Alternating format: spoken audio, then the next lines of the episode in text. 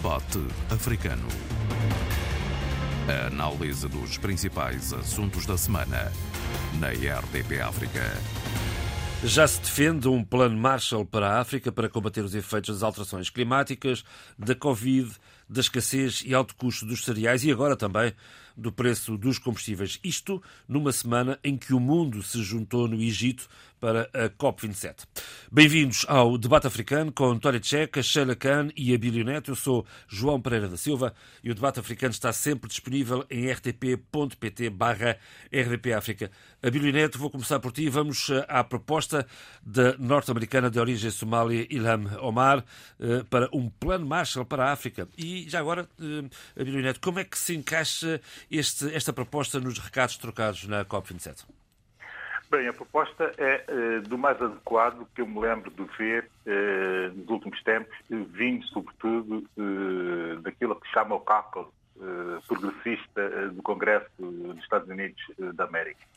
A proposta está, enfim, está, digamos que, exposta no artigo que Ilan, Ilan Omar escreve para o The Guardian, Uh, o título do artigo é exatamente aquilo que tu disseste, o INIDA Marshall Plan for África, e, sobretudo, uh, a forma como ela, uh, por um lado, justifica e fundamenta essa, essa, essa ideia que pode ser muito rapidamente materializada se, e ela é explícita nisso no artigo, se conseguir, do lado, sobretudo, dos Estados Unidos da América, juntar e concluir uma série de fundos que já, já existem e que estão disponíveis, uh, mas uh, que, de certa forma, uh, tornam muito difíceis o acesso aos países africanos. Ela o que faz e o que sugere, o que recomenda, aliás, é tornar mais fácil esse acesso, juntar a ideia, e esse é o segundo ponto, a ideia desse acesso ao momento de emergência e, e sobretudo, a, a projeção de que essa emergência será pior num futuro próximo, no caso do continente africano, exatamente pelas razões que dás, enfim, eh, as alterações climáticas, a emergência que já se nota e já se sabe da fome que aumenta consideravelmente no continente e a terceira emergência, a emergência da insegurança. Diz ela e bem eh, que eh, os Estados Unidos da América gastam demasiado dinheiro e demasiado de sua força diplomática no continente africano eh, a tratar, ou a pensar que está a tratar de assuntos que têm a ver com a insegurança, quando eh, por trás dessa insegurança, e nós temos insistido muito aqui, eh, no programa, desde que aqui estou, essa é uma insistência quase que reiterada, e por trás da, da, da, da insegurança estão questões de ordem social muito mais profundas e muito mais estruturais. E, portanto, o que Ilão Omar faz é uh, atrever-se a propor algo uh, que seja, uh, digamos que, ganhador para os dois lados, mas isso, é, isso é interessante, ela não deixa de impor, de certa forma, é que eu digo impor, entre aspas, uma série de condicionalidades e sempre que algumas dessas condicionalidades já estão já são inerentes a muito do, do, das condições para acesso aos fundos eh, de cooperação americana e que têm naturalmente que ver com uh, critérios que são critérios uh, normais e com os quais temos que lidar. A boa governação, uh, sendo um deles, o esforço no sentido de aprofundar o Estado, o Estado de Direito e a democracia é o outro, que é também muito normal. e depois, um terceiro ponto que eu acho interessante, que tem que ver com a ideia de que esse também, uh, esta iniciativa também é uma, uma, uma, uma iniciativa reparatória. Portanto, uh, muito no sentido daquilo que tem sido discutido, enfim, por, por académicos, mas agora também já finalmente ultrapassa só as academias e, e, e o ativismo e, e, começa a entrar também dentro eh, de setores eh, que habitualmente não estavam eh, muito ligados ou muito sensíveis, ou sensíveis a dar soluções a essa demanda da africanidade e que encontra aqui também nesse artigo essa resposta, que é uma resposta que me parece bastante factível, vinda de, uma, de um dos elementos daquilo que chama o o, o Cáucaso progressista do Congresso americano. Xaracan, acha que hum, tem pernas para andar esta proposta? Uh, bom dia a todos. Uh, estava a ouvir muito, o, estava a ouvir com muita atenção o Abílio. Uh, eu sigo esta, esta senhora, que é uma, uma grande cidadã norte-americana, não esquecendo as suas origens. ela vem da Somália. Ela é extremamente ativa no, no, no Twitter, tem uma força crítica relativamente à política norte-americana e há pouco eu estava a ouvir o Abílio e estava e, e peguei num, tempo, num, num, num tema que o Abílio referiu e bem. A questão reparadora que passou muito e que está a passar muito neste COP27, porque há esta consciência enorme, historicamente uh, contextualizada, de que é preciso uh, trazer, trazer um, uma, uma, uma vontade, uma voz e um empenhamento reparador perante as atrocidades e perante as consequências que resultam uh, de, de, de, ações de outros países muito mais fortes. E aqui vou chamar a atenção também para o artigo que o Abílio falou, uh, publicado pelo The Guardian, em que ela diz uh, normal, é preciso também perceber isto. Uh, muitos dos nossos países, e aqui países africanos, vão buscar o apoio quer à Rússia, quer à China, esquecendo-se que depois caem num enredo de uma dependência colonial como estivéssemos no passado. E também esta dependência colonial tem de ser aqui rasgada. Vou, vou, vou uh, uh, ao, ao encontro da sua pergunta. Eu acho que é possível fazer e, e, atuar no sentido de concretizar este desejo deste plano Marshall se todos uh, os, uh, as entidades e os países aqui presentes neste COP27, tendo em conta que tivemos ausente a Índia, a China e a Rússia, uh, tiverem vontade e compromisso e que seja um compromisso real e, e, e efetivo, porque vou ligar-me aqui ao, à, à entrevista que Carlos Lopes deu, excelente, sobre esta proposta, este relatório de greenwashing, uh, que já tinha sido uma proposta e um relatório prometido uh, pelo, pelo secretário-geral das Nações Unidas, Guterres, na, na Conferência de Glasgow, em que é preciso realmente trabalhar por uma comunicação efetiva. Não cairmos nesta falácia e numa falsa comunicação de promessas promessas de, de redução da emissão de carbono, mas essencialmente termos aqui um grupo vigilante, mas um grupo muito bem calibrado em termos das suas metodologias, em termos dos seus objetivos e indicadores, que possam ser também este, este, este, este guia uh, uh, absorvido e introduzido nos vários países que têm sido os grandes causadores deste, destes desequilíbrios climáticos e destas vulnerabilidades, porque não são, não são só climáticas, são também sociais. Vale a pena também aqui pensar nos refugiados climáticos que a África está a, a, a, viver, nos vários deslocamentos internos que depois resultam uh, também em grandes uh, problemas económicos para os países que têm de ser países de acolhimento destes refugiados climáticos. Portanto, eu acho que este plano Marshall será uh, possível e será concretizável no momento em que haja esta vontade efetiva e, e, e, e combinada de reparação deste, destes males, que são males do passado, males do presente e que sejam uh, males que sejam rasurados no futuro. Então, Checa, e como é que vamos enfrentar este desafio? Bom, eu penso que a proposta feita pela senhora Somali, de nacionalidade americana, uh, encontra o espírito da, da, da ideia uh, na conferência reparemos que o grupo foi criado há meia dúzia de meses para trabalhar uh, sob o auspício das, das, Nações Unidas, em que participa o nosso compatriota Carlos Lopes, uh, apresentou já, portanto, o relatório do grupo de especialistas, chamados especialistas de alto nível, onde defendem, portanto, a necessidade de acabar com a, acabar com a falsa neutralidade carbónica e defendem exatamente a tolerância zero para greenwashing e defendem, portanto, que é tempo e o momento mais do que certo, já um bocado fora mesmo de, daquilo que a, consciência, a boa consciência manda, que é acabar com os malabarismos uhum. climáticos. O que nós temos estado a fazer desde há muitos anos, desde que se começou a discutir a questão do clima nos tempos longínquos de 1999, se a memória não me atraiçoa, nós temos andado de etapa a etapa, ano a ano, conferência em conferência, exatamente a escudarmos-nos num discurso muito ilusório, mesmo malabarista, iludindo as questões.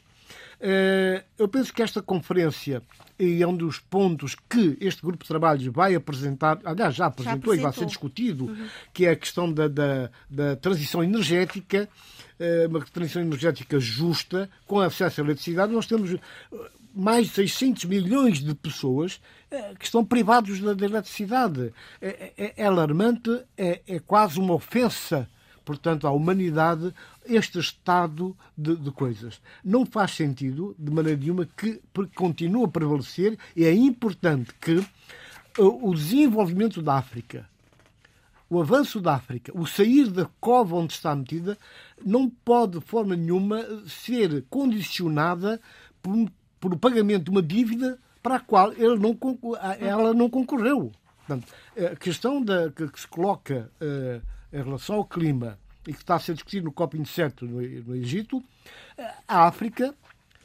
não tem responsabilidades diretas ou indiretas sobre a questão. Portanto, não faz sentido que o desenvolvimento seja bloqueada, seja adiada por mais esta razão. Agora, o que, o que, o que há que fazer é que as partes africanas, e neste caso eu penso que um bocado da preocupação que a África tem e que tem sido discutido nos últimos fóruns, vai estar exatamente condensado, devidamente plasmado neste documento que está a circular eh, no, debate de, de, de, do Egito e que poderá, de, for, uma forma muito concreta, eh, apresentar um conjunto de ideias concretas em forma de um projeto para que sejam implementadas. É preciso ver que há figuras que têm estado também a concentrar a sua comunicação, a sua intervenção, a sua mostrar uma visão muito mais realista, eh, fazendo com que eh, se ponha o acento tónico no problema certo. É evidente que é preciso tomar uma série de medidas. Essas medidas não podem ser mais adiadas, não podem de forma nenhuma. Eh, a população está a aumentar, os erros cometidos contra o planeta continuam a volumar também e a, criar novos problemas e não se vê que não, não há qualquer hipótese que se este status quo, esta situação vigente continuar, que nós sejamos capazes, só pelos discursos e acordos muitos, não, não houver uma implementação, não houver uma razoabilidade, uma repartição de responsabilidades, mas um atacar os problemas em função daquilo que é o perigo do, do, do de nós próprios, a nossa ação, eh, ser o, o, o último golpe para o planeta. E isto realmente é dramático e não é para amanhã, é para hoje.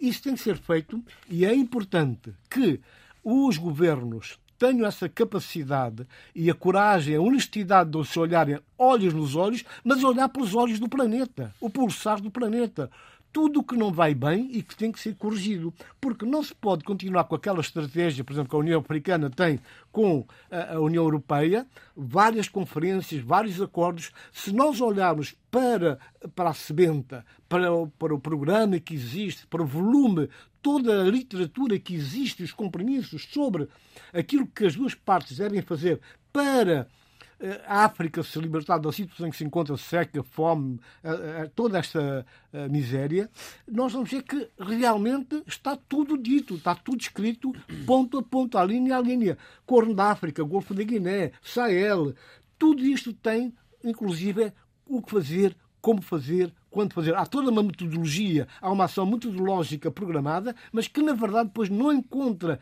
eh, correspondência no terreno nas políticas a serem implementadas. Há verbas que são eh, adotadas e, e, que, na verdade, acabam por não ser devidamente eh, in, eh, eh, utilizadas. E isso realmente faz-nos crer que ou é agora, no COP27 de, de Egito, ou então esqueçamos. Bílio, como é que. Como é que é um desafio que eu coloco aos três, mas a começar por ti, Bílio. Como é que viste o, a, a, a, presença de representantes uh, dos PALOP? há uma presença que eu tenho que destacar. Não vou falar sobre as outras, porque são presenças que são sempre importantes e são sempre relevantes, mas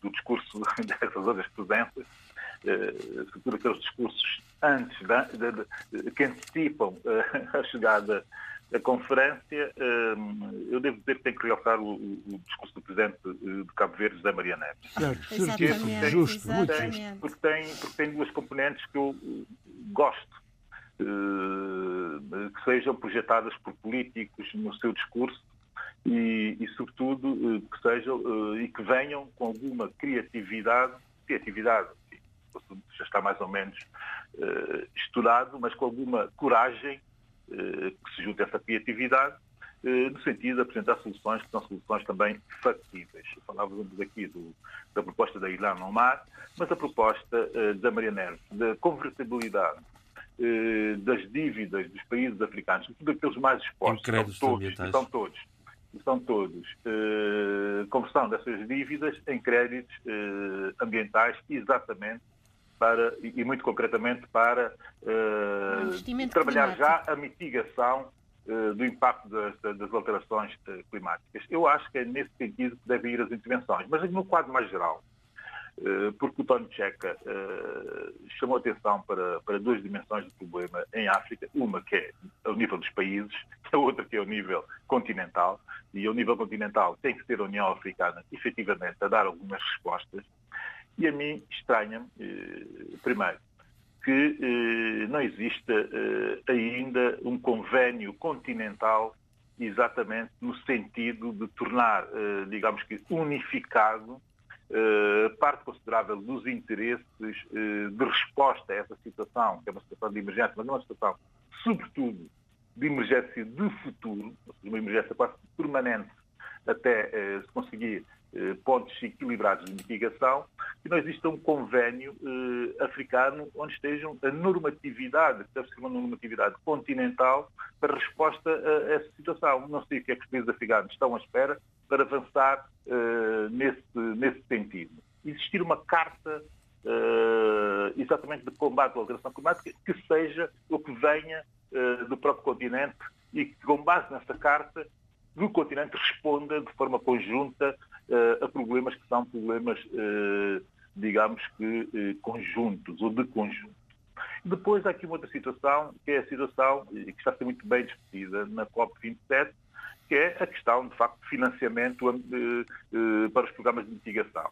Que cada país, com as suas circunstâncias, ou até também com os seus regionalismos, ou com as suas especificidades, regionalismos, enfim, continentais, mas especificidades de país a país. Há os, há os arquipélagos, eh, que também estão a sofrer muito, e, e, são os primeiros onde o impacto é notado, como é o caso de São Tomé e Príncipe, eh, que com aquelas enxurradas, eh, aquela chuva torrencial de dezembro janeiro, esquecemos de chamar a atenção para esse facto, é que do levantamento do Ministério das, das Finanças e do Ministério das Obras Públicas São Tomé e Príncipe para responderem financeiramente a esta, esta, esta situação, uh, o valor é de 33 uh, eh, milhões de euros.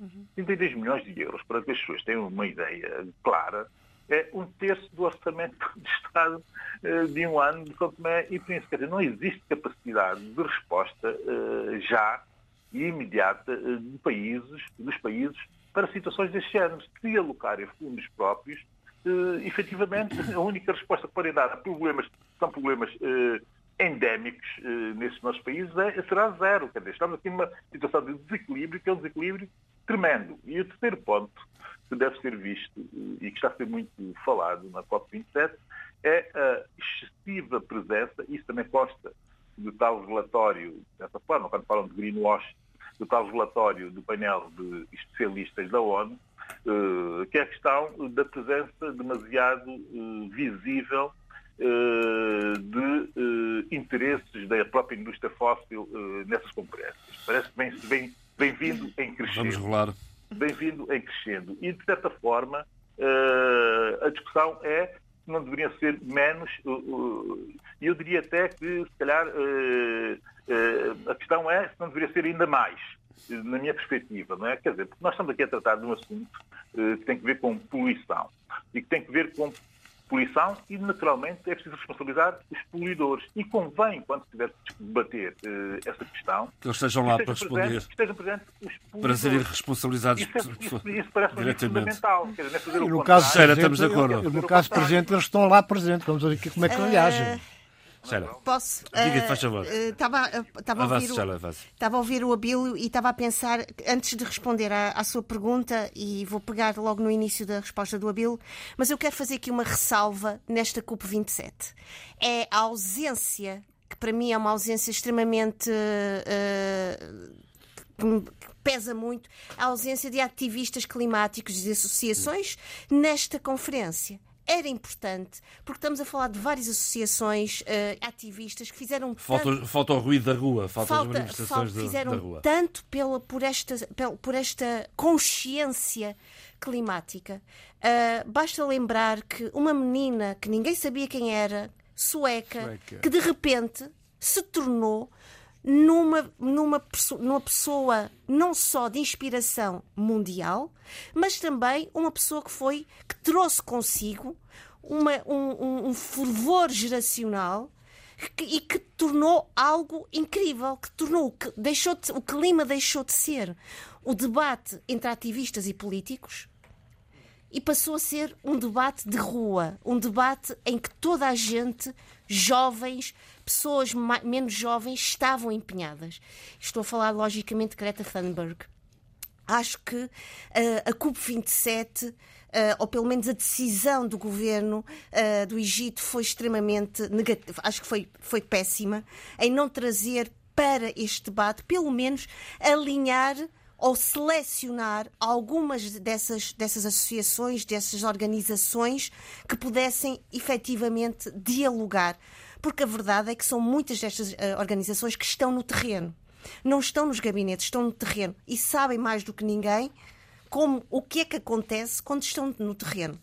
Isto porque isto leva-me a pensar naquilo que Carlos Lopes, que faz parte deste uh, grupo de alto nível uh, de especialistas que propôs este relatório, em que ele dizia, neste relatório que foi feito num tempo de recorde, sete meses, nós tivemos o cuidado de de nos reunirmos com pessoas de diferentes uh, uh, esferas, uh, do setor corporativo, empresas, académicos, cientistas, pessoas que, que, têm, que têm um, um, um, ponto de vista diverso para ir ao encontro daquilo que o, que o, que o Tony Checa dizia muito bem. As propostas têm que ter uma visão realista, não é? E, portanto, eu acho que é preciso que os nossos governos, que as nossas entidades possam ir uh, uh, ao encontro destas propostas. E um dos objetivos deste guia, deste guia prático, que será também uma, uma forma de, uma, de dos vários países se mapearem, se controlar e se estudarem, é a transparência. Relativamente ao que à sua pergunta, eu acho que uma das, para mim, uma das grandes uh, reflexões foi de José Maria Neves em, que, em que ele tem realmente uma visão, embora ele seja, ele representa um país insular, mas ele tem uma visão que me pareceu extremamente uh, uh, uh, interativa, reparadora e, e muito possível. Global. Que é, exatamente, obrigada, Tony Checa, que é transformar a, a dívida num investimento climático, quer em energias renováveis, quer também ao nível da saúde, da educação. Acima, o que é que significa? É pegar neste bolo financeiro e poder oxigenar as nossas instituições, as nossas esferas da sociedade e tornar-nos também cidadãos muito mais ativos, muito mais conscientes. Porquê? É porque uh, quero referir que infelizmente, e, uma, e, é uma coincidência muito triste, é que no tempo da COP27 estamos a viver uma crise migratória brutal. Crise essa em que tivemos uh, uh, um bebê que infelizmente de 20 dias que foi encontrado morto. A Itália, esta Itália da Giorgia Meloni, que se diz que não é fascista, que, não, que, que, que apoia a Ucrânia, mas a verdade é que vira costas a vários, a centenas e centenas de imigrantes e que deixa as suas vidas completamente vulneráveis. Porquê é que as suas vidas estão vulneráveis? Porque estas pessoas não encontram condições de vida sustentáveis que resultam de toda uma complexidade de fatores, um desses que está na, nesta questão climática, nas vulnerabilidades climáticas. Portanto, só para terminar, eu acho que a COP27 terá também não sair também uh, da questão económica e financeira e tem de entrar na questão não social, cultural e, acima de tudo, naquilo que Carlos Lopes diz na sua última parte da entrevista. É o nosso empenhamento reparador sobre aquilo do, do, sobre, relativamente a algo que nós não temos nenhuma culpa. António Checa, uh, Sissoko Embaló e Felipe Nuzzi uh, uh, intervieram na, nesta, nesta, nesta cimeira, logo a abrir. que, que, que retens destas intervenções? Eu penso que não esteve muito longe daquilo que costuma ser habitualmente eh, as narrativas, as apresentações dos chefes de Estados africanos, é? dentro daquilo que é normal, mas sem capacidade, se calhar, eh, de olhar por mais longe e tentar, como fez o presidente de Cabo Verde, Zé Maria Neves, que apresentou as questões, alavancou, identificou os problemas e, e propôs soluções do ponto de vista financeiro. Como fazer, portanto, há verbas, há dinheiros que podem ser utilizados exatamente para sanear essa situação, para bloquear e para mudar o comportamento dos governos e das grandes multinacionais do mundo. Agora, há uma coisa que é importante repararmos aqui e reter, é que a União Africana vinha exatamente já a trabalhar há alguns tempos com um grupo de trabalho, um grupo que se debruçou sobre o problema do clima, o problema da fome, o problema da guerra, das convulsões constantes e a rotatividade da presidência da União Africana acabou por ser o fator para desativar o grupo de trabalhos e para arquivar, meter no arquivo morto o que vinha sendo feito.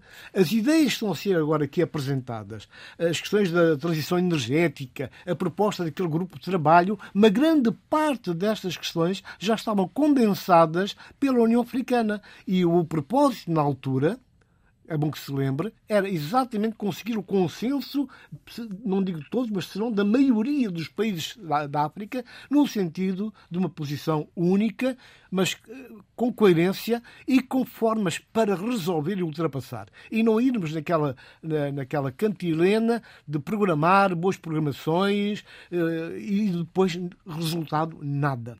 Eu penso que a ideia do presidente Zé Maria Neves, volto a Zé Maria Neves, porque ele, eh, como disse o Abílio muito bem, ele toca na questão, quando fala de, de, Cabo Verde, da questão insular, ele fala do conjunto dos países insulares e apresenta caminhos para resolver o problema nessa especificidade.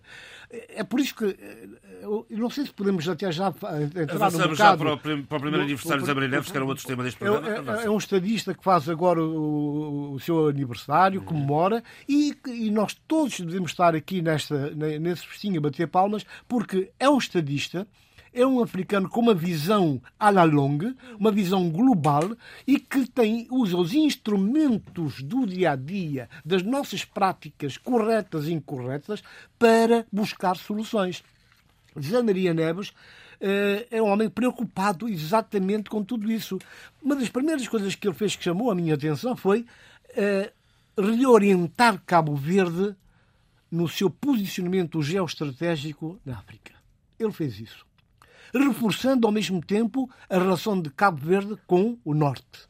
Quer dizer, uma coisa não anula a outra. Isso é clarividência. É Deixa-me só fazer aqui um parênteses. Eu retenho uma frase que nunca mais me esqueci e creio que jamais me esquecerei. Ainda José Maria Neves era Primeiro-Ministro e estava a inaugurar umas, umas, umas centrais uh, uh, eólicas e, e, ele dizia na sua intervenção Angola uh, e outros países de África têm petróleo, outros têm diamantes nós temos o vento. E esta é a nossa riqueza e é desta riqueza que nós podemos envolver o arquipélago. Pois é, fala muito do vento, fala do mar. Portanto, eh, formas de encontrar soluções locais para problemas locais, mas que podem ser aproveitadas e capitalizadas para a solução global. Eh, eu penso que eh, é de justa avaliação dizer que Zé Maria Neves, portanto, quando ele fala da União Africana, ele reforça os valores que estão incorporados na organização e que devem ser reforçados, mas ele chama a atenção para a necessidade de uma mudança de uma reforma. E a reforma não é mudança de, de, pedras, não é, portanto, garantir a rotatividade, é garantir que, junto uh, das presidências, hajam equipas técnicas com capacidade. Eu acho bem que, por exemplo, que uh, a nossa colega aqui, Sheila, esteja preocupada com a ausência de algumas organizações governamentais e associações. Tudo bem, certo. Isto porque o próprio governo do, do Cairo, do Egito, decidiu que não há manifestações, não há aglomerações, não há, não há marchas.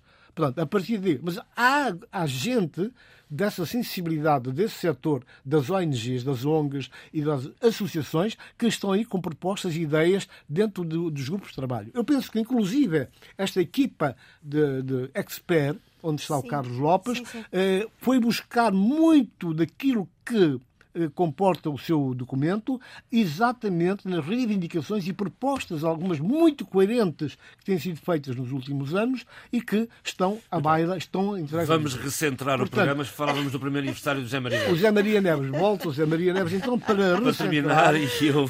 Exatamente, que é para podermos esgotar os pontos todos. Eu, Pode ser, senhora, já a seguir, é já a seguir a Bíblia, só um minuto. E a Sheila também. O Zé, o Zé Maria Neves. É, o Zé Maria Neves, portanto, ele, ele, ele, tem ideias, ele tem um programa. Ele, quando, eh, eh, enquanto o Primeiro-Ministro esfiou dois governos de Cabo Verde, se não me engano, três, três ainda foi o terceiro, e já ali deixava transparecer a sua preocupação em termos de governação, em termos de complementaridade subregional, regional e também à escala mundial. Essas questões são fantásticas, são boas, porque ele conseguiu transportar no tempo e no espaço essas preocupações. E como chefe de Estado, eu vejo que ele tem estado a fazer pedagogias. Note uh, o conteúdo do discurso dele, a comunicação dele em Dakar. Note-se agora o que ele está a fazer. Cada sítio onde ele vai, cada país onde vai, mesmo em visitas de caráter bilateral, ele leva sempre esta mensagem. Ele é um homem do conhecimento, da competência, da capacidade, do saber ele não alinha em situações de improviso, eh, do, do, do, populismo. Não. É um homem, portanto, coerente com as suas ideias e com a sua prática. Abílio. Bem, uh, isto aqui parece um grupo de fãs do, do José Maria Neves. Somos fãs é do conhecimento e do saber. Sim, sim, mas eu, eu, eu devo dizer aos, aos, nossos ouvintes, e sobretudo e especificamente aos nossos ouvintes de Cabo Verde, que isto não é nenhum grupo de fãs do José Maria Não, nem de longe nem de perto. Bem, eh, mas uh, uh, uh, esse ano, digamos, do mandato de José Maria Neves está a ser uh, muito interessante. Eu não quero ir a questões específicas e, e, e daquelas picuinhas uh, da política interna de Cabo Verde, mas eu quero ir para um universo mais macro, se quisermos, e que pode ser mais entendido e pode criar mais empatias com, com, com o universo vasto da africanidade e, sobretudo, da insularidade. E com, e com essa ideia de, do universo vasto da insularidade, apesar desse universo ser pequeno, ou entendido como pequeno por muita gente, há uh, dois aspectos que eu acho que são fundamentais uh, para já uh, e que tiveram muita projeção este ano na presidência de Zé Maria Neves.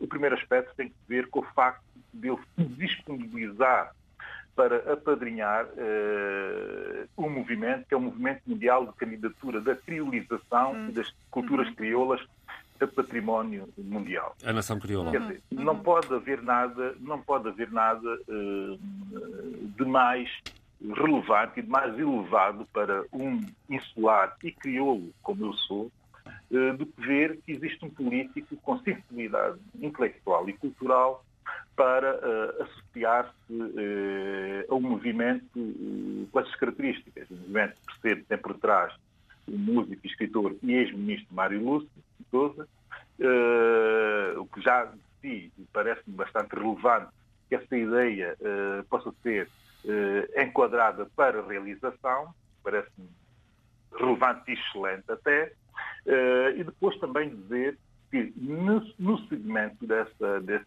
apadrinhamento, uh, Zé Maria Neves faz mais.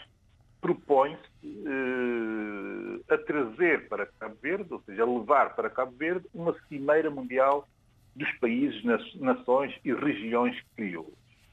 Quer dizer, estamos aqui a assistir a, a, a ação de um político que está, de facto, a ver muito para frente.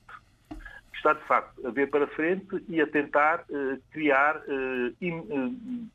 e a tentar criar sinergias internacionais que são, do meu ponto de vista, fundamentais hoje para definir uma série de questões que têm a ver com a identidade de países como é Cabo Verde, como é São Tomé e e como são outros países com essas características e, e que são países crioulos, ou países que sofrem de criolização, ou países que sofrem, não, que beneficiam da beneficiam. Peço desculpas, peço desculpas. Cuidado! Peço, peço desculpas, peço imensas desculpas, mas imensas desculpas e de joelhos, de joelhos por ter utilizado essa palavra uh, nesse contexto. Mas, como eu dizia, uh, é muito bom para países que beneficiam, que beneficiaram historicamente e continuam a beneficiar, porque é um processo, e é um processo imparável, se quisermos, uh, desse processo da civilização e que define, de facto, as suas identidades. Portanto, está aqui eh, o discurso que tem uma componente de estrutura e de estruturação que é bastante relevante. Eu, por isso, não posso deixar eh, de dizer que tenho aprendido imenso eh, com esse pouco tempo eh, de presidência de José Maria Neves e espero que ele mantenha eh, o mesmo tipo é de é. elevação no futuro e que não se deixe cair naquilo que habitualmente acontece com muitas lideranças africanas que começam tão bem, eh, que não se deixe cair na politiquice, na pequena política eh, local. É fundamental estar presente para os cabo-verdianos em Cabo Verde, naturalmente. Mas que eh, também esteja presente para os cabo-verdianos e para, os cabo, e, para, e, e para Cabo Verde, desafiando o mundo a olhar para Cabo Verde com, enfim, com, com a dignidade que Cabo Verde merece. Com outras lentes. Khan. Uh, eu queria dizer o seguinte: vou, vou, vou, criar aqui um preâmbulozinho para responder, para também uh, dar a minha contribuição nesta reflexão, que é, há pouco o João Pereira perguntou ao, ao Tony Tcheca o que é que os outros países, Guiné-Bissau e Moçambique, isto para dizer o quê? Porque, por exemplo, Filipe Nussi não acrescentou nada ao que tem vindo a acrescentar quando estamos a debater as questões climáticas em Moçambique. Exatamente. Nada. Eu, eu li e pensei, é sempre o mesmo, não saímos do, disto. O que é que eu quero dizer uh, para ir a José Maria Neves e coloco-me ao lado do, do Abílio, não embora sendo uma fã, mas sou uma apreciadora e aprecio muito uh, as entrevistas que José Maria Neves dá, acima de tudo. Aprecio uma coisa que é ele tem uma metodologia de trabalho e de pensamento em que nós percebemos que ele não se repete. Há sempre algo de novo de adequado em, em, função da situação em que ele consegue articular o seu pensamento perante os desafios que aquela situação uh, uh, requer dele. Estou a falar, por exemplo, recentemente do Fórum de Dakar, estou agora também a falar da COP27. Não esquecer, por exemplo. E antes disso, desculpa, Sheila, e antes disso, o, o discurso na, na, última Assembleia Geral e das Nações Unidas. Obrigada, Abel. E também a mais recente passagem para Marrocos. É um, Exatamente, obrigada. É um grande discurso. Agradeço. É um grande discurso. Agradeço a vossa ajuda. Portanto, o que eu quero dizer com isto é que ele tem realmente. Ele tem um conhecimento, ele é um homem da sua terra. Isso é óbvio, e nas várias entrevistas que, que escutei, ele é um homem da sua terra, é um homem que tem um, uma consciência de um dever de memória que não passa só por Cabo Verde. Ele tem noção de que Cabo Verde é um espaço de, de, de, de, viagem, de trânsito e que tem de se comunicar. Há pouco o Abel falava das, das culturas crioulas. As culturas crioulas passam exatamente por essa consciência do hibridismo cultural, desta consciência da mestiçagem. Uh, e poderíamos trazer para aqui vários autores que, que, melhor do que eu, pensaram isto muito bem. Uh, e, portanto, José Maria Neves tem exatamente esta consciência de, uma de, de, um espaço multifacetado, de, umas, de várias histórias dentro de Cabo Verde e, acima de tudo, vou voltar ao que disse inicialmente, tem uma metodologia de análise, de pensamento que uh, faz com que ele seja desafiante, seja inovador e, acima de tudo, perceba que cada tema precisa de uma, de uma análise específica, de uma análise que respeite uh, o momento e o corpo daquele tema. E eu gosto imenso da forma como ele consegue pensar as alternativas, as propostas. E consegue, acima de tudo, isto é, é importante, almejar para Cabo Verde e para, Cabo, para os cabo-verdianos realidades e, e, e, posições que são absolutamente uh, recomendáveis. Por exemplo, agora na Web Summit uh, de, agora de Lisboa, uh, tivemos uma presença significativa de, de, de, jovens empresários em que Cabo Verde quer colocar-se como um dos polos de inovação de tecnologias digitais.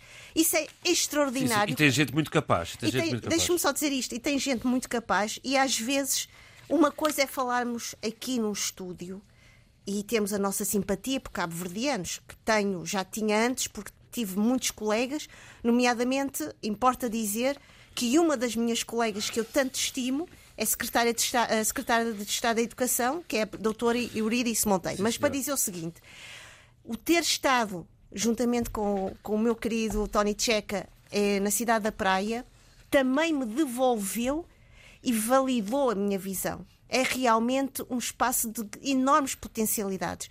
Logicamente, tem as suas vulnerabilidades, como todo espaço, mas para dizer que uh, à frente deste homem há um projeto de uma nação crioula e de uma nação que sabe que não é só insular, que não é só continental, é acima de tudo pode, um exemplo mundial para no seu dever de história para as nações para as gerações presentes e futuras. E de resto, até para, até para eh, reforçar a sua presença internacional, José Maria Neves eh, falou em francês eh, na Que é uma coisa incrível. É? Bom, vamos, vamos em frente, virar a página. Uh, Peço-vos um comentário tão breve que tu cito quanto possível relativamente às eleições intercalares desta semana nos Estados Unidos. Uh, Tony, uh, Checa, sim, porque não? Por aqui. Bom, eu diria que o Biden tremeu, mas não caiu. Uh, e os republicanos, que já estavam em festa, com a possibilidade de uma grande onda vermelha, acabaram por ficar eh, numa situação nada uh, agradável.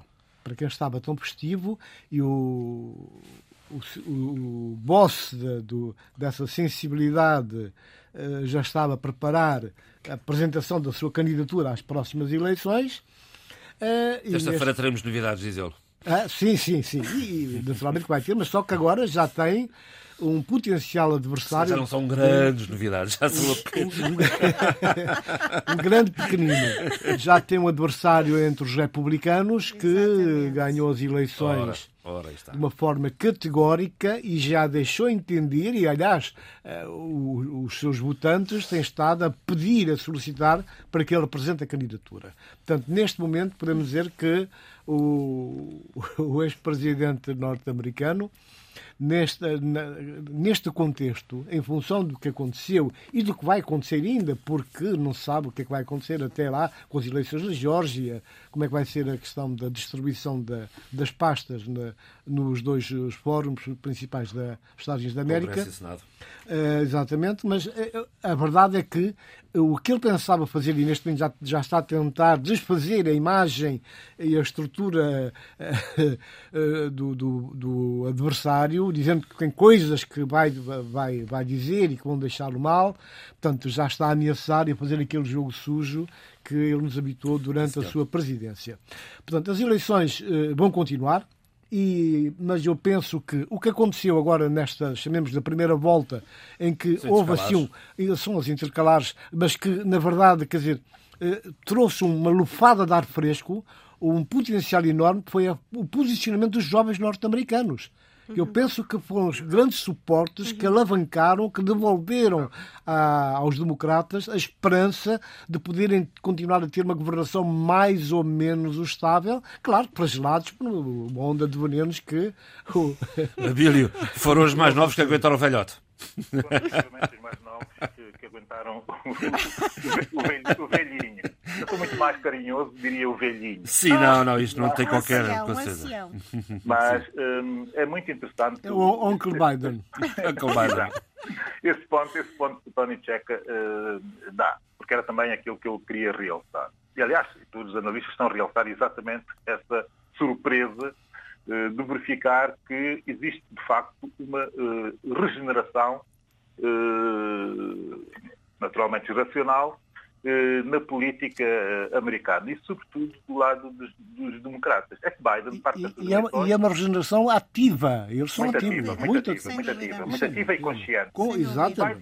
Biden, Biden convém fazer aqui uma contextualização muito rápida. Biden parte dessas eleições com o presidente com uh, o mais baixo índice de popularidade é dos Estados Unidos da América, desde que os Estados Unidos da América têm uh, avaliação de índices de popularidade, desde de, finais dos anos 40, fundamentalmente.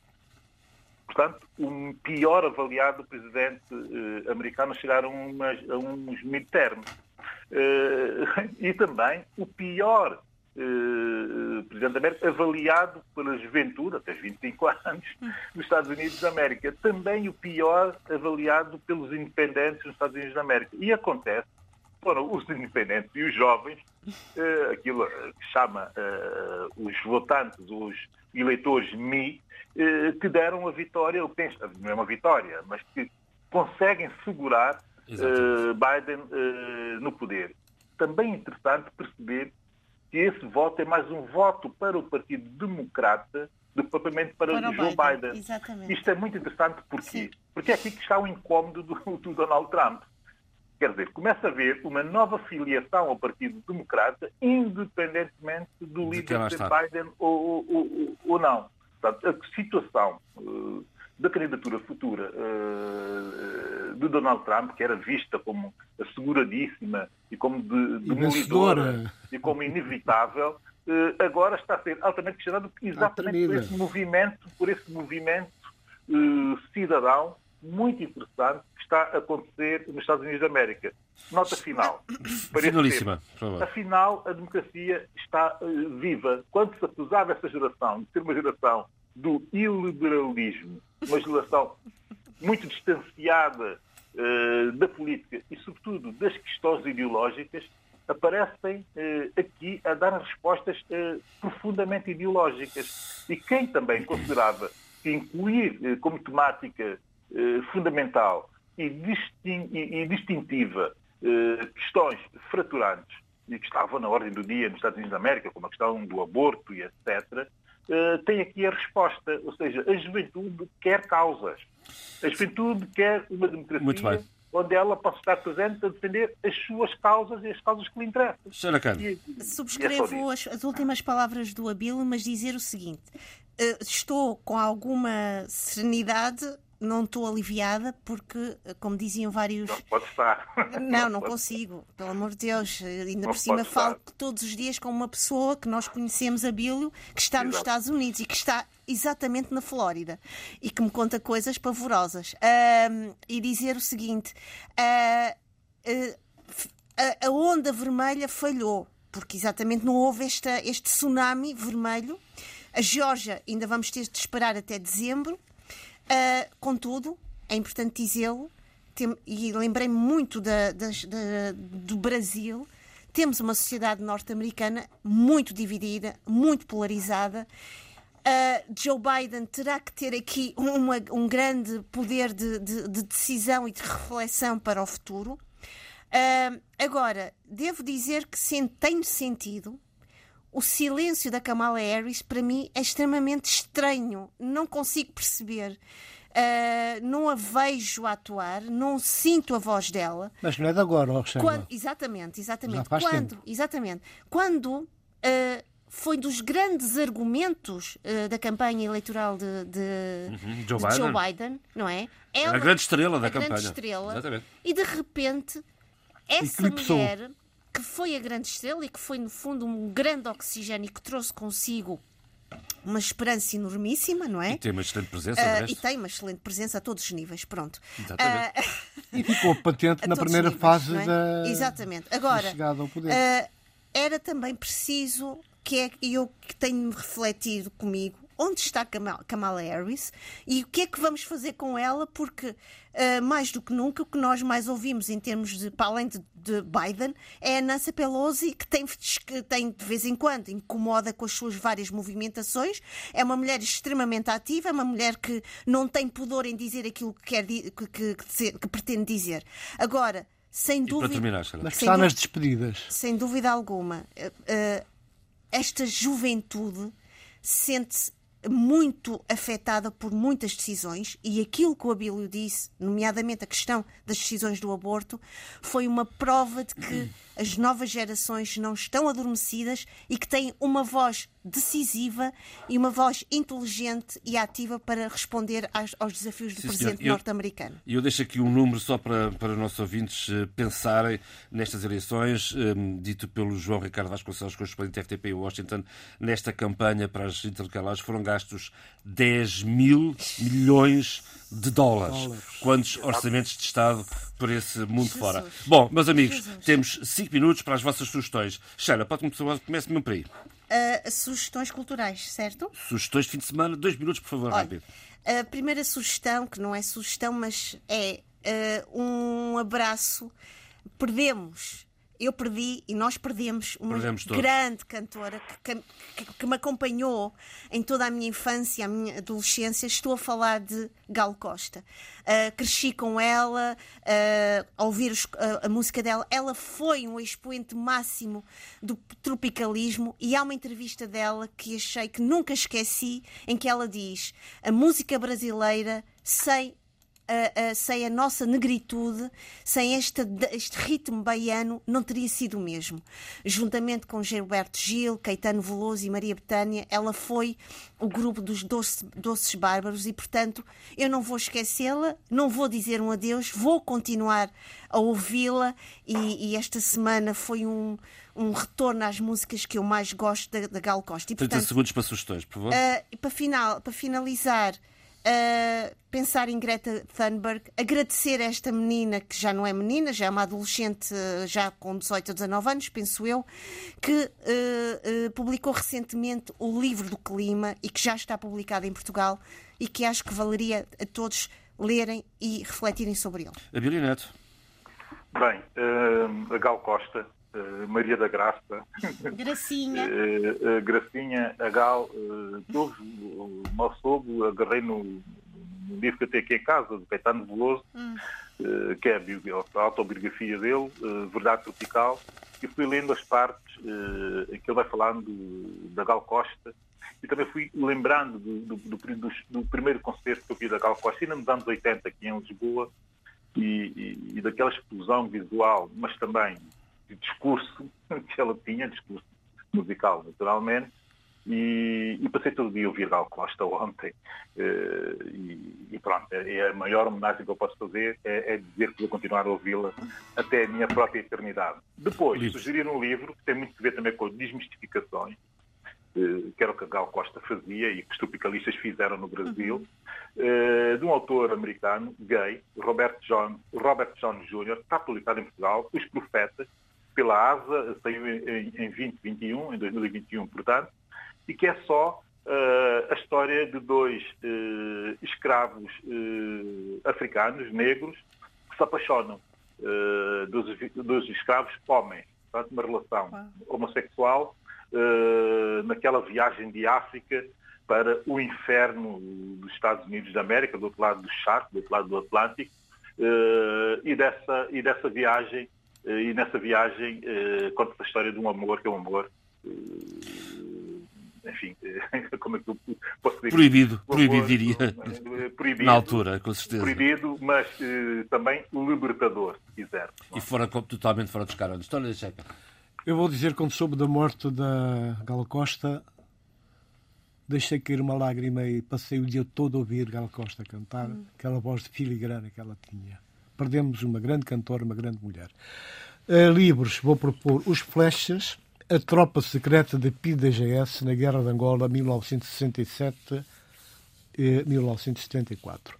Os Flechas conta a história pouco conhecida desta força paramilitar, uh, de gente perseguida, escravizada ao longo de séculos portanto, pelos povos Bantu e que se aliaram aos portugueses no contexto da guerra colonial. Os flechas foram alargando progressivamente o seu espectro de ação, não só sob a alçada batuta da PIDGS, mas também em apoio às Forças Armadas durante a Guerra Colonial os seus conhecimentos do terreno, uh, das populações autóctones turistas ajudaram para que fossem, de facto, mais-valia na ação, portanto, das forças coloniais na guerra em Angola. É um livro de Fernando Cavaleiro Ângelo, que tem um prefácio de Oscar Cardoso uh, editado pela Casa das Letras do Grupo Leia aconselho porque tem muita história e tem inclusive depoimentos de gente que participou nessa ação dos florestas em Angola. E assim se fez uh, o debate africano com o apoio técnico de João Carrasco, o apoio à produção de Paulo Seixas Nunes. Fique bem. Debate africano. A análise dos principais assuntos da semana na RDP África.